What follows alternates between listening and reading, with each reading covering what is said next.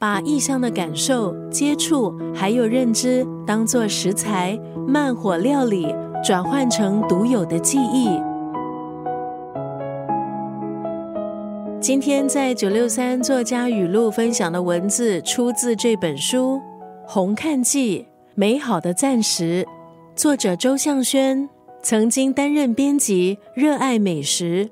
这本书的文字风味堆叠成了疗愈空间，勾起我们想在厨房跃跃一试的心情。在菜系汇流、时间高速流转的亚洲中心，作者在红看的居所。让他的意念得以无限延伸，每个小日子也能透过对细节的讲究变得饱满。在书里，作者提及他生活中接触到的各种食材和美食。作者说，搬家的最后一天就煮红酒炖牛肉，像是和十几年的生活圆满的道别。